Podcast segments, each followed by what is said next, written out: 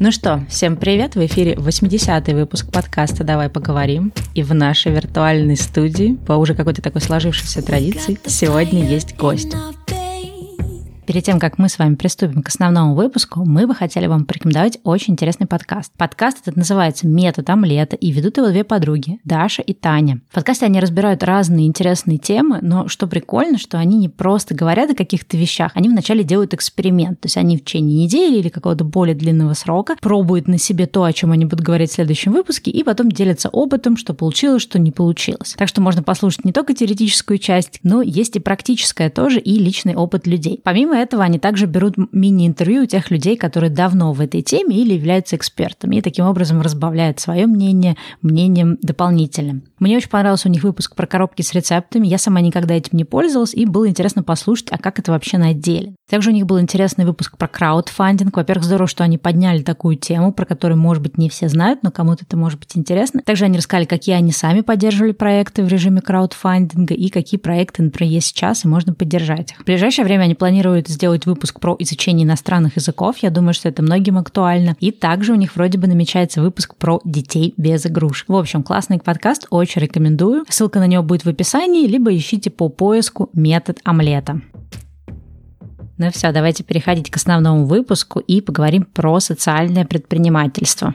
А я хотела бы представить сегодня нашего гостя. Его зовут Алексей Моторин. И Леша – социальный предприниматель, основатель социального спортивного проекта «Антистатика». Он э, вместе с командой проводит тренировки для детей из приемных и малообеспеченных семей и людей с инвалидностью. И они занимаются в основном экстремальными видами спорта, экшн-спортом, такими как скейтбординг, сноубординг, мотокросс и фристайл на батуте. Также, чтобы оплачивать эти занятия, ребята делают э, и продают свой мерч. И миссия проекта как раз дать ученикам важные навыки для благополучной взрослой жизни и научиться их справляться справляться с трудностями и сложностями, которые так или иначе будут в их жизни. Такой вот э, классный и добрый проект. Леша, расскажи для таких э, несведущих людей, как я, что такое социальное предпринимательство? Социальное предпринимательство, прям в двух словах, это доходное дело вокруг социальной проблемы. Чем отличается от обычного бизнеса? Тем, что, как я уже сказал, выстраивается доходное дело вокруг проблемы и немножко по-другому считаются метрики. Там есть бизнес-процессы, в целом, как предпринимательство, все как обычно, но социальный предприниматель меряет свою успешность социальным воздействием, то есть вкладом там в решение социальной проблемы. То есть правильно мы понимаем, что это вроде как бы бизнес-компания, она должна быть окупаемая, приносить какую-то прибыль, но какая-то часть, вот эти вопросы, да, какая, какая-то часть, она направляется вот именно на решение каких-то социальных задач, не знаю, там помощь каким-нибудь бедным семьям, еще что-то. Ну, я думаю, сейчас как раз нам тоже примеры приведешь. Да, все правильно, абсолютно верно. Насчет цифр это уже все зависит от модели. У кого какая модель, тот столько и отдает. Но вообще считается среди социальных социальных предпринимателей, что весь профит, то есть вся прибыль, весь доход, он остается внутри проекта. То есть нету итоговых таких бенефициаров, э, нету распределения прибыли среди участников бизнеса. Вся прибыль, она остается внутри проекта. То есть выплачиваются зарплаты, платятся налоги, часть э, доходов уходит на решение социальной проблемы, но в целом, в общем и целом, прибыль остается внутри. Ну, то есть как бы прибыль и вот это какая-то, не знаю, нажива, да, личная, ну, сейчас так иностранно прозвучало, то есть это не является задачей этой компании, да, то есть ком- компания, бизнес существует именно для того, чтобы появлялись средства на как раз вот эти вот социальные задачи. Да, чтобы появлялись средства на социальные задачи, на развитие, на расширение, на рост и на решение социальных проблем.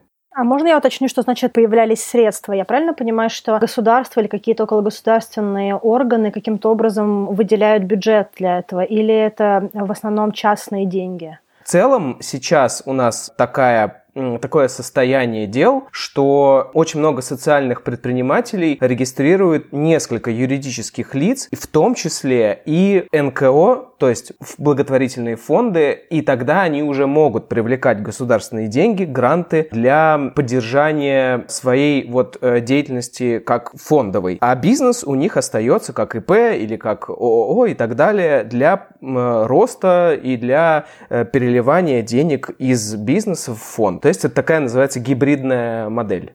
А в чем разница между тогда социальным предпринимательством и благотворительностью? Потому что для меня это звучит, в общем и целом, то, что ты говоришь, как благотворительность. То есть есть какой-то основной бизнес, а есть какие-то средства, которые уходят в какую-то поддержку. Какому... Да, это очень хороший вопрос, потому что многие задаются им, как и уже действующие социальные предприниматели. Э, многие об этом думают, и я в том числе. И обычные люди, которые смотрят на это со стороны и говорят, ребята, а в чем тогда э, предпринимательство-то? Но в этом и суть, что это доходное дело, которое создается вокруг социальной проблемы. В целом много бизнесов попадают под это определение, но тут еще очень важно само отношение предпринимателя и, как я уже сказал, метрики, которыми, которыми он меряет успешность проекта.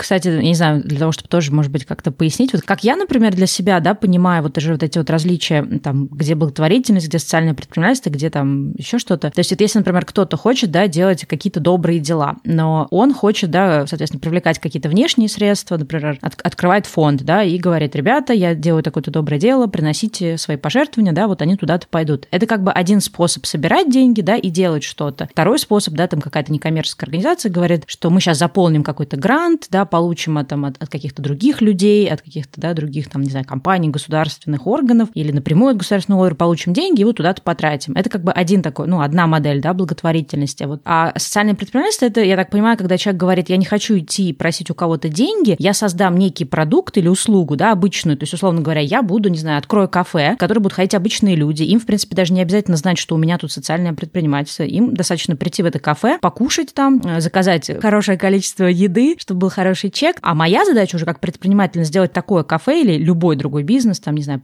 магазин, все что угодно, который приносит прибыль, то есть который выходит на самоокупаемость, и, соответственно, вот эту прибыль я уже тогда говорю, что, о, вот я столько-то заработал, тогда я могу пойти и помочь там такому-то, да, социальному как проекту, или могу сделать вот такое-то доброе благотворительное дело. То есть это разница в том, как бы, каким образом появляются деньги для этого. То есть мы их не просим, да, мы их просто зарабатываем через бизнес. И кому-то, наверное, проще, да, сказать, тоже интересный вопрос, э, Лёш, к тебе, да, то есть почему люди могут могут тоже выбирать. Кто-то идет и через фонды собирает деньги, а кто-то решает, что нет, это как-то не мой путь, я лучше вдвойне заворочусь и буду делать бизнес. Да, очень много таких вопросов возникает. Мне кажется, уместно привести несколько примеров, да, чтобы стало более понятным. Допустим, представлю гипотетический бизнес, а потом расскажу про конкретные э, случаи социального предпринимательства. Представим себе, что есть обычная булочная, да, люди встают с утра и идут туда там за хлебом, за булочками, за круассанами и так далее. Они приходят, отдают свои деньги, деньги, берут продукт. И при этом есть в Штатах такой проект, социальное предприятие, называется Hot Bread Kitchen. Это булочная, где трудоустраивают иммигрантов. При этом они на этом делают э, большой акцент, и это их уникальное торговое предложение. А заключается оно вот в чем. Каждый иммигрант, который попадает к ним на работу, он должен принести с собой рецепт, уникальный рецепт хлеба или выпечки, то есть какого-то хлебобулочного изделия, которое специфично для его страны, региона и так далее. То есть иммигрант приносит свой рецепт. Таким образом, в каждой булочной, а их много по стране, э, в каждой булочной есть некая хлебная корзина, собирается такая, которую можно приобрести и попробовать одновременно множество разных рецептов разного хлеба из разных стран. Таким образом, продукт, который решает проблемы всех людей. Э, для нас, как для покупателей, это совершенно замечательная история с хлебом из многих стран. Для бизнеса бизнеса, да, для социального предпринимателя это хороший доход, и для иммигранта это трудоустройство. Это идеальный пример. Есть примеры много всевозможные, разные, которые чуть менее идеальны, да, в своем продукте и то, как они решают проблемы, но это не значит, что они там хуже. Просто разная модель. Можно привести э, в пример, э, есть такое социальная предпринимательница в России, ее зовут Гузель Санжапова, я думаю, много кто слышал про нее. Да, она делает проект, э, которая называется Кока Белла. Она делает э, в деревне на Урале, которая называется Малый Турыш, предприятие по производству меда. Это такой крем-мед ягодками. Еще они, по-моему, делают карамельки всякие интересные. В чем социальное воздействие? Они трудоустраивают местное население, в том числе и пожилых людей, которые были абсолютно не трудоустроенные и неприкаянные. Они жили в своей в этой деревне, они считали, что они доживают свой век, а сейчас это это просто развивающаяся такая деревенька бодрая, где каждое утро ездит там какая-то машина, которая всех забирает, и они все идут на это предприятие. Все довольны, все счастливы, про них снимают репортажи. Этот продукт Кока-Белла, да, мед, он продается в России во вкусвиллах. С удовольствием собирают из них подарки корпоративные на, там, на Новый год, на другие праздники. В общем, вот такая история, да, то есть э, деревня, по сути, стала такая возрождающаяся, и это предприятие градообразующее, по сути. Слушайте, а вот у меня тогда вопрос. А если, например, да, вот ты сейчас привел пример вот этого бизнеса, если этот бизнес существует, ну, помогает, например, трудоустраивать людей там в тех районах, где вообще нет никаких работ, да, то есть где там безработица, не знаю, там 100%, условно говоря, вот, да, создалось такое предприятие, э, для того, чтобы быть социальным предприятием, достаточно просто вот помогать, например, локальному какому-то сообществу, да, там, не знаю, строить школы, садики, не знаю, что там требуется, или все таки вот важно, чтобы прибыль, она не забиралась, да, самим владельцам компании на свои какие-то личные нужды, а она как бы реинвестировалась либо обратно в бизнес, либо в сообщество. Вот, то есть вот мне интересно, где вот эта грань проходит. Я так понимаю, что какого-то государственного регулирования, ну, я имею в виду, в рамках законов на эту тему нет, но как вообще вот внутри бизнеса это все таки определяется? На самом деле, недавно произошло чудо, и государство разразилось э, перечнем новых законов и регулирований как раз социального предпринимательства. Мы стали легитимны, то есть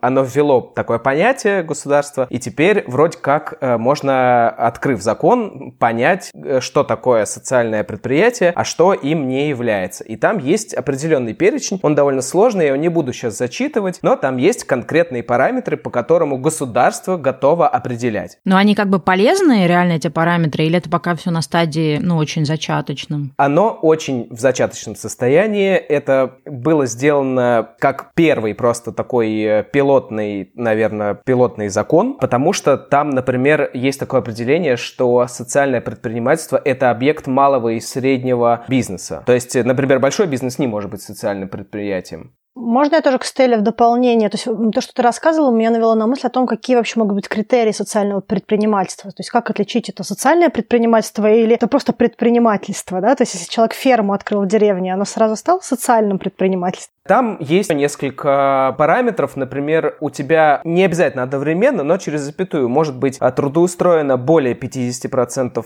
граждан из уязвимых слоев. Это, например, малообеспеченные люди с инвалидностью. И они должны получать более 50% оплаты труда на все предприятие. Ну, то есть, если берем этот зарплатный фонд, да, 50% должно отходить вот этим вот, э, да, там, каким-то группам лиц. Да, да, да, да. И тогда ты попадаешь под государственное определение определение социального предприятия, и тебе доступны разные преференции. Ну, то есть все-таки есть, да, какая-то тоже точка зрения налоговых каких-то послаблений или еще чего-то? Там есть приоритетное участие в торгах, есть государственные э, имущественные какие-то преференции. Тебе могут выдать помещение за 1 рубль за квадратный метр. То есть такие вещи есть. Это хорошо, это замечательно, это очень помогает людям работать. Это действительно, ну, сложно переоценить. Но, тем не менее, много социальных предпринимателей, на которых посмотришь и поймешь, что человек мир спасает, действительно, но он не попадает под государственное определение. Такое тоже бывает. Но я думаю, что все впереди, и все это... Там потому что очень много есть над чем поработать, и мы в самом начале пути. На самом деле и на Западе, да, считается, что у них там довольно все развито, но у них тоже очень много вопросов на эту тему стоит. Но у них есть там гибридные всякие юридические лица, там low profit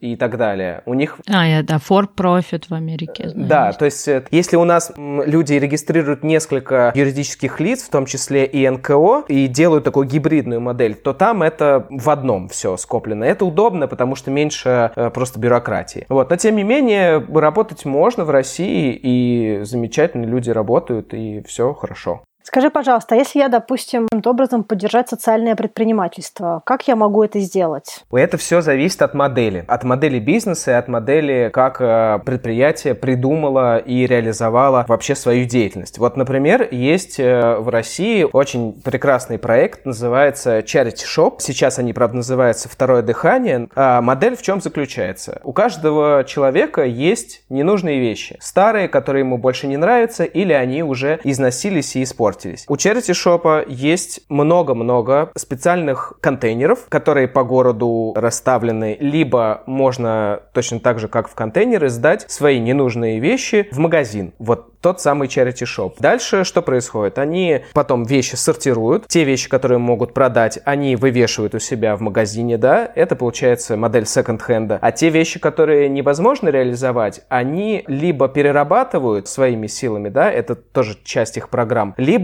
пускают на утепление в собачьих вольерах или просто отдают, да, в какие-то места, где нужны, нужна вот эта вот ветошь. А то, что идет на переработку, может потом превратиться в какие-то тряпки, которые можно заново продавать. То есть вот такая модель, да, даунсайклинга получается. И в целом вот такая модель, когда ты можешь прийти и помочь своими вещами, и тебе хорошо, ты избавляешься от ненужных вещей, и магазину хорошо он их продаст, и ты можешь точно так же прийти и купить то, что тебе понравилось в этом секонд-хенде. Слушай, а давай еще какие-нибудь примеры приведем социального предпринимательства. Мне кажется, что тебе надо про свой проект тоже рассказать. Да, с удовольствием. Э, мы занимаемся тем, что проводим тренировки для детей из приемных малообеспеченных семей и для людей с инвалидностью по дисциплинам экшн-спорта. Это скейтбординг, сноубординг, мотокросс. Деньги на все наши вот эти социальные программы мы достаем из нашего мерча. Мы делаем мерч, продаем его и таким образом финансируем все наши тренировки это не совсем прям вот такая классическая модель социального предпринимательства, да, потому что, по сути, мы финансируемся через продажу того, что мы делаем сами, да, то есть э, этим не занимаются наши ребята пока что. Вот, мы это очень планируем сделать впереди. То есть вы не, вы не трудоустраиваете их, да, а только предоставляете какие-то вот э, активности для вот как раз ребят, да, там, из каких-то э, необеспеченных семей или приемных, да. На самом деле мы планируем их трудоустраивать потом, когда они вырастут. Просто мы сейчас работаем с ребятами помладше, и мы даем им нужные навыки именно в спорте, потому что до 18 лет мы не можем их трудоустроить просто вот в принципе. И мы начали работать вот именно с, со спорта, потому что мы сами э, им занимаемся, мы знаем, как его преподавать, потому что в нашей команде есть действующие тренеры сборной России, у нас есть, например, главный тренер Коля Селезнев, э, который сейчас э, действующий тренер в сборной России по сноуборду. Это сурдо-сборная, у него ребята с ограничениями по слуху. Э, тем не менее, они побеждают. Вот недавно в декабре буквально привезли в Россию золотые олимпийские медали. Вау золотую, серебряную и бронзовую, да, на сурдо-олимпиаде выиграли. Это не наши ученики, сразу скажу, да, это именно ученики сборной России, но наш главный тренер э, выстраивает наши процессы и у нас, и в сборной. Да, как я уже сказал, мы продаем мерч, но впоследствии хотелось бы и учить наших ребят в том числе вот этим всем навыкам, как можно применять там свои какие-то знания и в спорте, как можно производить продукт, например, мерч, хотим обучать ребят, как прям все делать, как э, печатать принты и, и так далее. Может быть, э, впоследствии даже мы сможем давать им какие-то другие навыки, э, кроме именно спортивных э, навыков там и, и производственных, например, там, если они захотят заниматься фото, видео, но мы, так как мы спортивный проект в целом, у нас вся эта история крутится вокруг спорта. Вот. А наша задача, если говорить, какую социальную проблему мы решаем, мы решаем проблему адаптации детей и социализации из вот этих вот незащищенных групп. Это малообеспеченные, малоимущие и э, дети из приемных семей. Это сироты, которые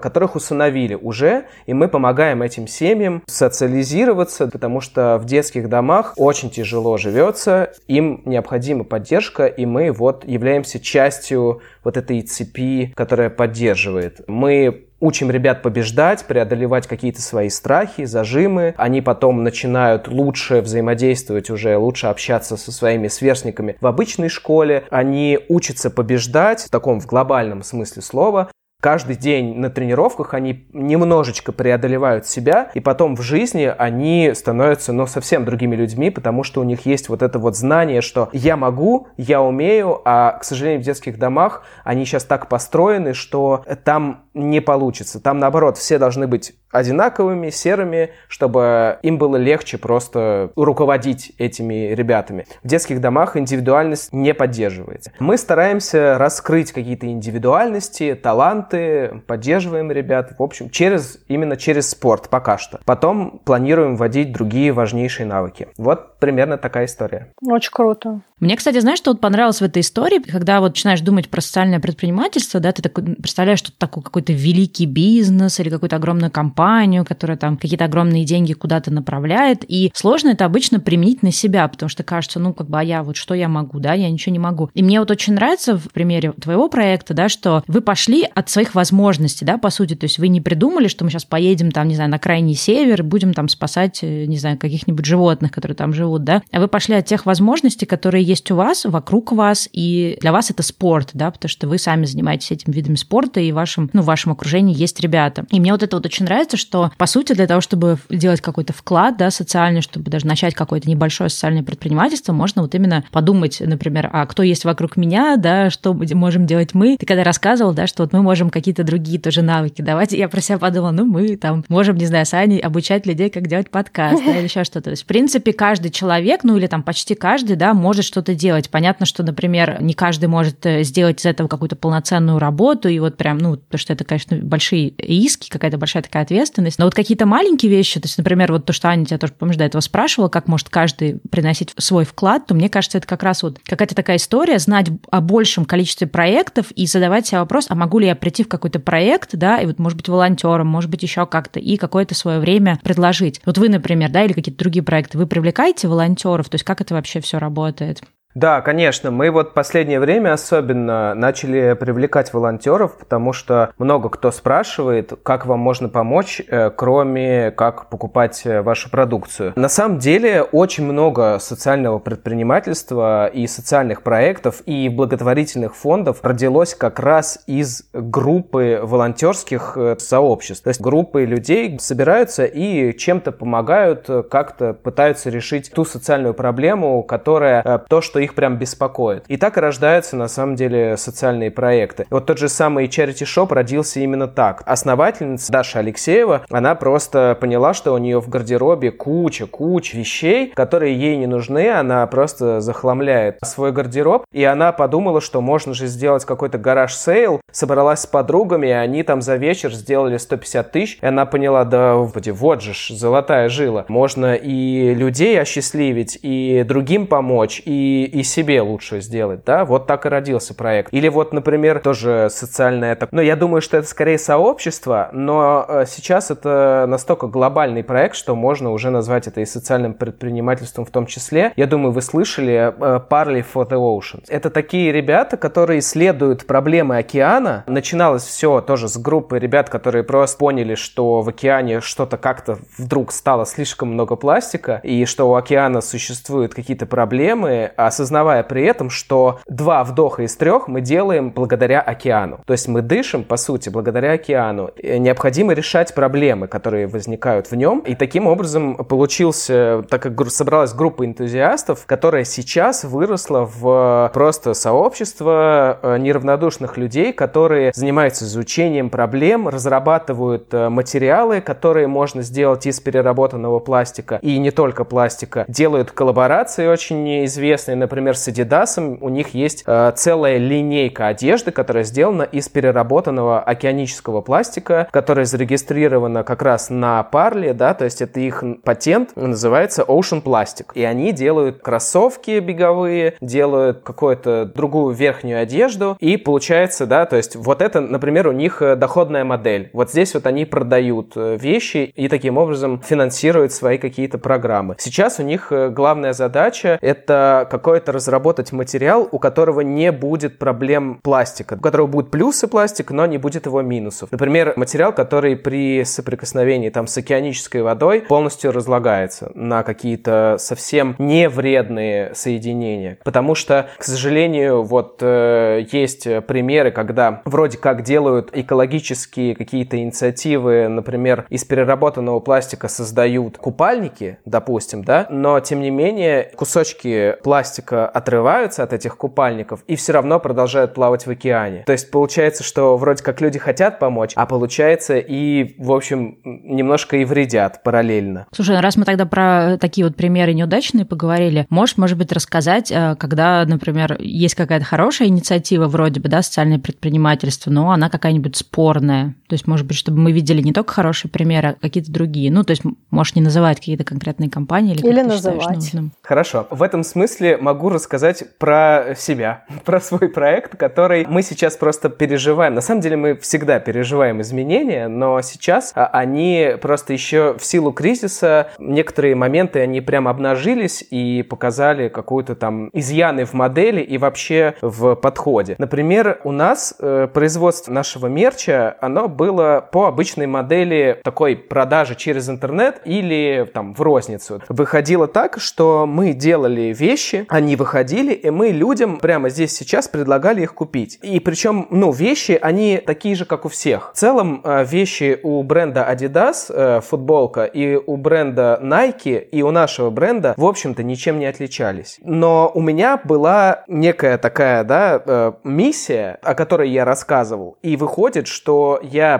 предлагаю людям купить вещь просто за то, что я типа спасаю мир. Конечно, это абсолютное дело человека, какой продукт выбирать, но я думал много о том, что было бы классно, чтобы сам по себе продукт или модель не то что заставляла, а именно способствовала выбору человека. Подожди, ты, ты имеешь в виду, э, тебя смущал тот момент, что ты не хотел, чтобы люди покупали только ради того, чтобы помочь именно твоему какому-то вот этому социальному делу, да? Ты вот это имеешь виду? Чтобы они прям хотели сам продукт, а не просто помочь. В том числе, потому что этим страдают на самом деле многие социальные предприниматели, которые предлагают купить довольно ненужный продукт, например, какую-нибудь корзиночку, которая сделала бабушка. Да, вот этот ужасный проект, там, купите резиновый браслетик э, там за 25 долларов вам и поможете там океану. И мне хочется сказать, давайте я вам просто вам дам 25 долларов, пожалуйста, не производите этот резиновый или пластмассовый браслетик, который потом окажется в океане. Да, есть такая проблема. Как раз это и отличает социального предпринимателя, который думает о решении проблем, не о создании новых. Ну, то есть, например, э, добываем нефть, кучу людей трудоустроили, все замечательно, экономика растет. Но какие у тебя риски? У тебя есть риски обвала почвы и так далее, да, то есть там размытие, э, опасное производство. И это нельзя включить в социальное предпринимательство, потому что там есть много спорных моментов. Тем не менее, вот продолжая, да, там разговор о том, как я думал об этом, я в какой-то момент придумал модель, которая могла немножечко уменьшить вот этот вот, э, вот этот момент впаривания, когда я говорю, что покупайте мои футболки, потому что мы мир спасаем. А если человеку не нужна футболка? Ну вот, ну не нужна мне, спасибо, я уже сходил в торговый центр и купил себе и футболку, и кофту. Какое решение я придумал? У нас есть такая, мы ее называем накопительная программа. По сути, это donation, пожертвование, которое автоматически списывается с карты карты человека и отправляется нам, но это такие не пожертвования, в итоге мы, по сути, сохраняем эти деньги, и потом человек на все свои накопления, которые нам он перечислил, может э, выбрать себе мерч тогда, когда ему он понадобится. Не тогда, когда мы его выпустили и сказали, вот, идите и покупайте, а тогда, когда человеку понадобится, например, перед летом он подумает, что ему нужна футболка, и он уже заходит к нам на сайт и выбирает тогда, когда ему это нужно. Фактически депозит депозит. Да, по сути, предоплаченные вещи. И всем хорошо. Нам хорошо, потому что мы уже получили эти деньги и работаем, делаем свою социальную работу на них. А, в том числе и развиваемся, платим зарплаты и проводим тренировки. Человек уже понял, что он помог, да, что он поддержал, и у него есть э, внутреннее ощущение, э, он доволен, и у него потом впоследствии будет именно тот продукт, который нужен лично ему. Прикольно, мне нравится. Давайте тогда тоже еще про такой вопрос важный поговорим. Вот вот представим, что кто-то, например, нас сейчас услышал, да, в этом выпуске и тоже задумался, или, например, уже давно думает о том, что он что-то такое хочет делать. Леш, ты можешь на примере либо своего проекта антистатика, либо, в принципе, ну, поговорить о каких-то вот шагах, да, вот человек хочет что-то делать, быть социальным предпринимателем, с чего ему начать, на что ему обратить внимание, не знаю, может быть, на какие грабли не наступить и так далее. Если бы я начинал сейчас с нуля какой-то новый проект, я бы имел в голове две важных вещи обязательно. Первое, какова проблема, которую я буду решать? Ну, то есть действительная проблема, не то, как мы себе это представляем, потому что, например, у нас э, нету лопат для уборки снега или Э, не знаю, специального вот этой машинки для уборки снега, да, там на даче. И для нас это проблема, потому что мы не можем попасть в дом. А в каком-нибудь там Зимбабве, допустим, им вообще это не нужно в принципе. Там нет такой проблемы, не существует. Поэтому нужно адекватно оценить, есть ли проблема, ее четко сформулировать и прям понять ее для себя. И второе, очень важно, это продукт. Насколько продукт решает проблемы, которые есть. Насколько продукт качественный, насколько продукт идеальный, этичный, насколько про продукт вообще нужен рынку. И это очень важно, потому что если проблема неправильная, вы будете бороться с ветряными мельницами. Если не будет продукта, у вас не будет денег. Поэтому вот эти два основные мысли, которые стоит обязательно держать в голове. И на самом деле даже опытные социальные предприниматели, э, сильно опытнее меня, я не могу сказать, что я какой-то очень опытный, я всегда слежу за другими, и они каждый раз это повторяют и для себя в том числе. Каждый день день думают о продукте и каждый день думают о проблеме. Что-то подкручивают у себя в модели, что-то меняют, э, что-то обновляют, какую-то новую коммуникацию, какую-то новую э, социальную программу для решения проблемы. Каждый постоянно идет вот этот вот информационный такой э, обмен мнениями и, и так далее. Да? То есть люди обсуждают и думают об этом. У меня тут два вопроса появилось. Первое, есть ли какие-то поддерживающие организации, то есть какие-то фонды или какие-то, может быть, есть, не знаю, другие стартаперские команды, что-нибудь еще, которые поддерживают социальное предпринимательство. И второе, то, что меня, наверное, волнует как человека, который хотел бы поддержать социальное предпринимательство, есть ли какая-то прозрачность? То есть, допустим, я покупаю кроссовки из переработанного пластика. Как я знаю, что эти деньги, ну, как бы кому-то помогут, допустим, да, или что-то еще? Ну или вообще как проверить, что это, не знаю, не фейковое, да, как вот с точки зрения экологии есть очень много гринвошинга, да, то есть когда используются маркетингом какие-то клеймы, призывы, но на самом деле оказывается неправда. Я наверняка, что, ну, наверняка в социальном предпринимательстве тоже такое бывает. Вот есть ли какие-то способы понять, проверить, да, вот то, что вот Аня говорит, как-то увидеть вот куда что идет и для себя решить, это реальное какое-то социальное предпринимательство или это что-то такое мутненькое, про что надо еще три раза подумать. Да, это все есть. Сейчас тогда по очереди сначала расскажу про поддержку социальных предпринимателей и потом уже про отчетность. Слава богу, сейчас очень много развивается всяких э, инфраструктурных э, платформ и поддерживающих э, каких-то предприятий. Например, есть несколько фондов, именно да, НКО, которые поддерживают социальных предпринимателей, которые дают деньги, беспроцентные займы или инвестиции, которые развивают образовательные программы, акселераторы или инкубаторы. То есть весь тот опыт, который накопил бизнес по образованию, это все потихонечку перекочевывает и в социальное предпринимательство. А фондов несколько. Например, я сейчас вот прям вот сегодня проходил обучение, слушал вебинар на удаленочке, которая всем так сейчас мила. Называется фонд навстречу переменам. Они занимаются обучением социальных предпринимателей, которые решают э, социальные проблемы детства, да, то есть э, занимаются с детьми. Как раз вот про нас. А потом есть э, фонд «Наше будущее». Они поддерживают региональные программы. Есть акселератор социальных проектов. Это совместно с э, малым бизнесом Москвы. Такая история, которую я тоже начинал учиться, но, к сожалению, ужасно заболел и прервал. Но выпускники просто великолепные. Я там смотрел э, ребят, которые проходили эти акселераторы, и прям просто успех за успехом. Очень, очень классная история. Также существуют какие-то инициативные группы, среди социальных предпринимателей, которые занимаются, например, импакт-инвестициями, да, то есть инвестициями для социальных проектов и какими-то беспроцентными займами тоже. То есть поддержка растет, э, слава богу, можно много чего найти и в интернете, и в онлайне, и в офлайне. Сам стараюсь вот в 2014 году, когда начинал, вообще почти ничего не было, был только Impact Hub и все почти. А сейчас несколько фондов, образовательные программы, в общем, класс. По поводу отчетов. Тут история сложнее, потому что социальное предпринимательство – это история про доверие. Если человек не доверяет организации, у нее не будет денег. И поэтому каждое вменяемое нормальное социальное предприятие выстраивает весь свой маркетинг и всю свою коммуникацию как раз на то, чтобы заслужить доверие. Выкладывают отчеты на сайты, выкладывают э, видео, фото. Коммуникация через отчетность. У нас в том числе. То есть мы выкладываем фотографии и видео с тренировок, рассказываем истории детей. У нас, например, можно абсолютно любому человеку, даже не нашему клиенту, не э, подписчику нашей накопительной программы и даже не, не тому человеку, который покупал наш мерч, а вообще абсолютно любому прийти на нашу тренировку э, и посмотреть, как тренируются ребята, поговорить с родителями, поговорить с опекунами и полностью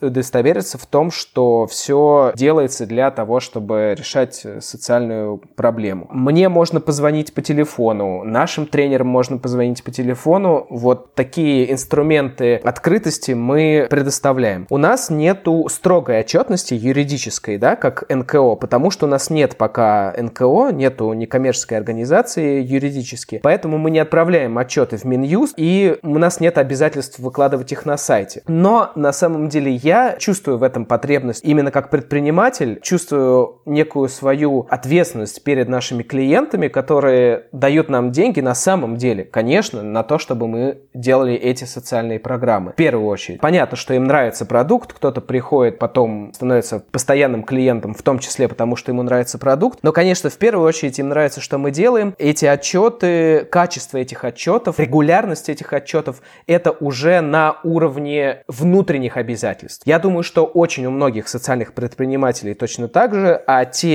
социальные предприниматели, которые выбрали гибридную правовую форму, у которых есть и коммерческое юрлицо, и некоммерческое юрлицо, вот через некоммерческое юрлицо они полностью сдают прозрачные юридические отчеты, в том числе в Минюст, и в том числе выкладывают на сайте, потому что они обязаны это делать. Леш, ну и чтобы подвести итоги этого выпуска, можешь нам рассказать, где ребята могут почитать про твой проект, как они могут тебя поддержать, возможно, и какие активности делаются вами конкретно сейчас? А сейчас, к сожалению, в Москве закрыты практически все спортивные залы и даже открытые площадки, поэтому время на тренировки мы поставили на паузу. Вот, но как только закончится и вся эта история с самоизоляцией, мы сразу же возобновим. Но зато теперь у нас достаточно времени для обыкновенной офисной работы, на которую у нас прям не хватало времени, и сейчас мы активно занимаемся социальным проектированием.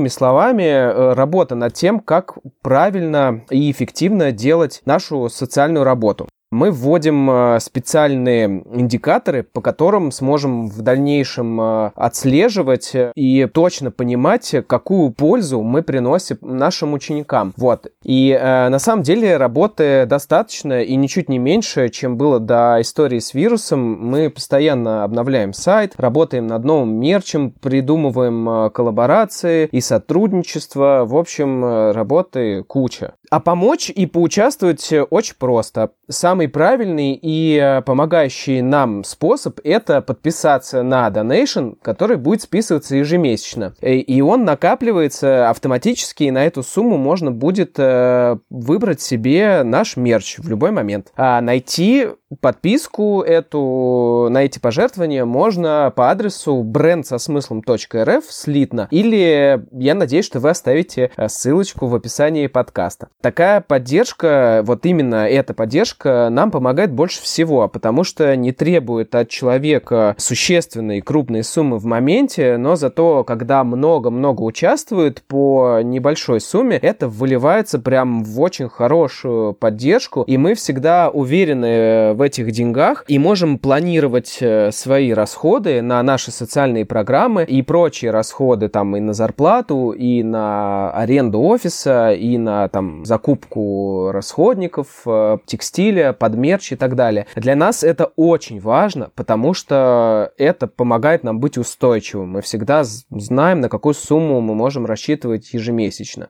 Но, конечно, мерч можно купить прямо напрямую на сайте, и мы периодически обновляем коллекцию, добавляем какие-то новые дропы, новые коллаборации совместные, истории с людьми. В общем, всегда что-то интересное стараемся добавить. И еще у нас периодически спрашивают, а можно ли как-то помочь делом, и а, мы с э, очень большой благодарностью и удовольствием работаем с волонтерами, особенно если какая-то профессиональная, интеллектуальная помощь нам готовы оказывать, мы э, очень рады. Сейчас э, вот, например, есть большая потребность в диджитал-маркетинге, в таргетинге и, в общем, в целом по SMM у нас э, много вопросов и пробелов. И если кто-то может помочь или проконсультируем, мы будем очень рады и благодарны. И, наконец, мы максимально открыты к коллаборациям и сотрудничеством с брендами и людьми, даже там спортсменами, какими-то блогерами, с которыми у нас нас совпадают ценности, которым интересно то, что мы делаем, которые к нам близки. И у нас есть уже несколько действующих коллабораций, например, с Surf Discovery. Это одна из крупнейших российских серф-школ. Мы сделали с ребятами совместный мерч. Там у нас футболки, и дальше будет много чего еще. Там ребята помогают нам продавать очки. Наши солнечные, вот, и все их э, клиенты очень рады. И мы тоже рады. Вот, а, несколько брендов э, одежды у нас в коллаборации тоже есть совместная продукция. А, вот интересная история с московским бордшопом Rightstep. Там у нас э, стоит у,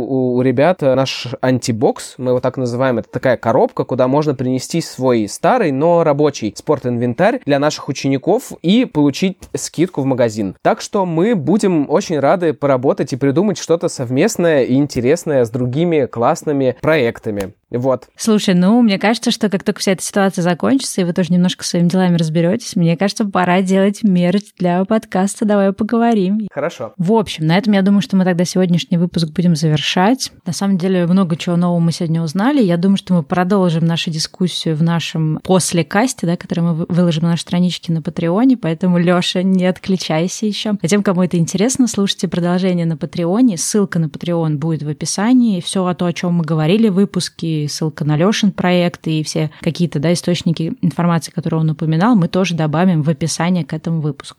Да, если вам понравилось то, что мы делаем, и вы регулярно слушаете наши выпуски, мы будем рады, если вы зайдете на iTunes и поставите нам хорошую отметку, а может быть даже напишите какие-то ваши комментарии. И спасибо всем тем, кто оставляет э, и пишет про нас в iTunes, оставляет ваши комментарии. Мы все читаем, и нам очень-очень приятно. Да, всем спасибо. До встреч. Всем пока.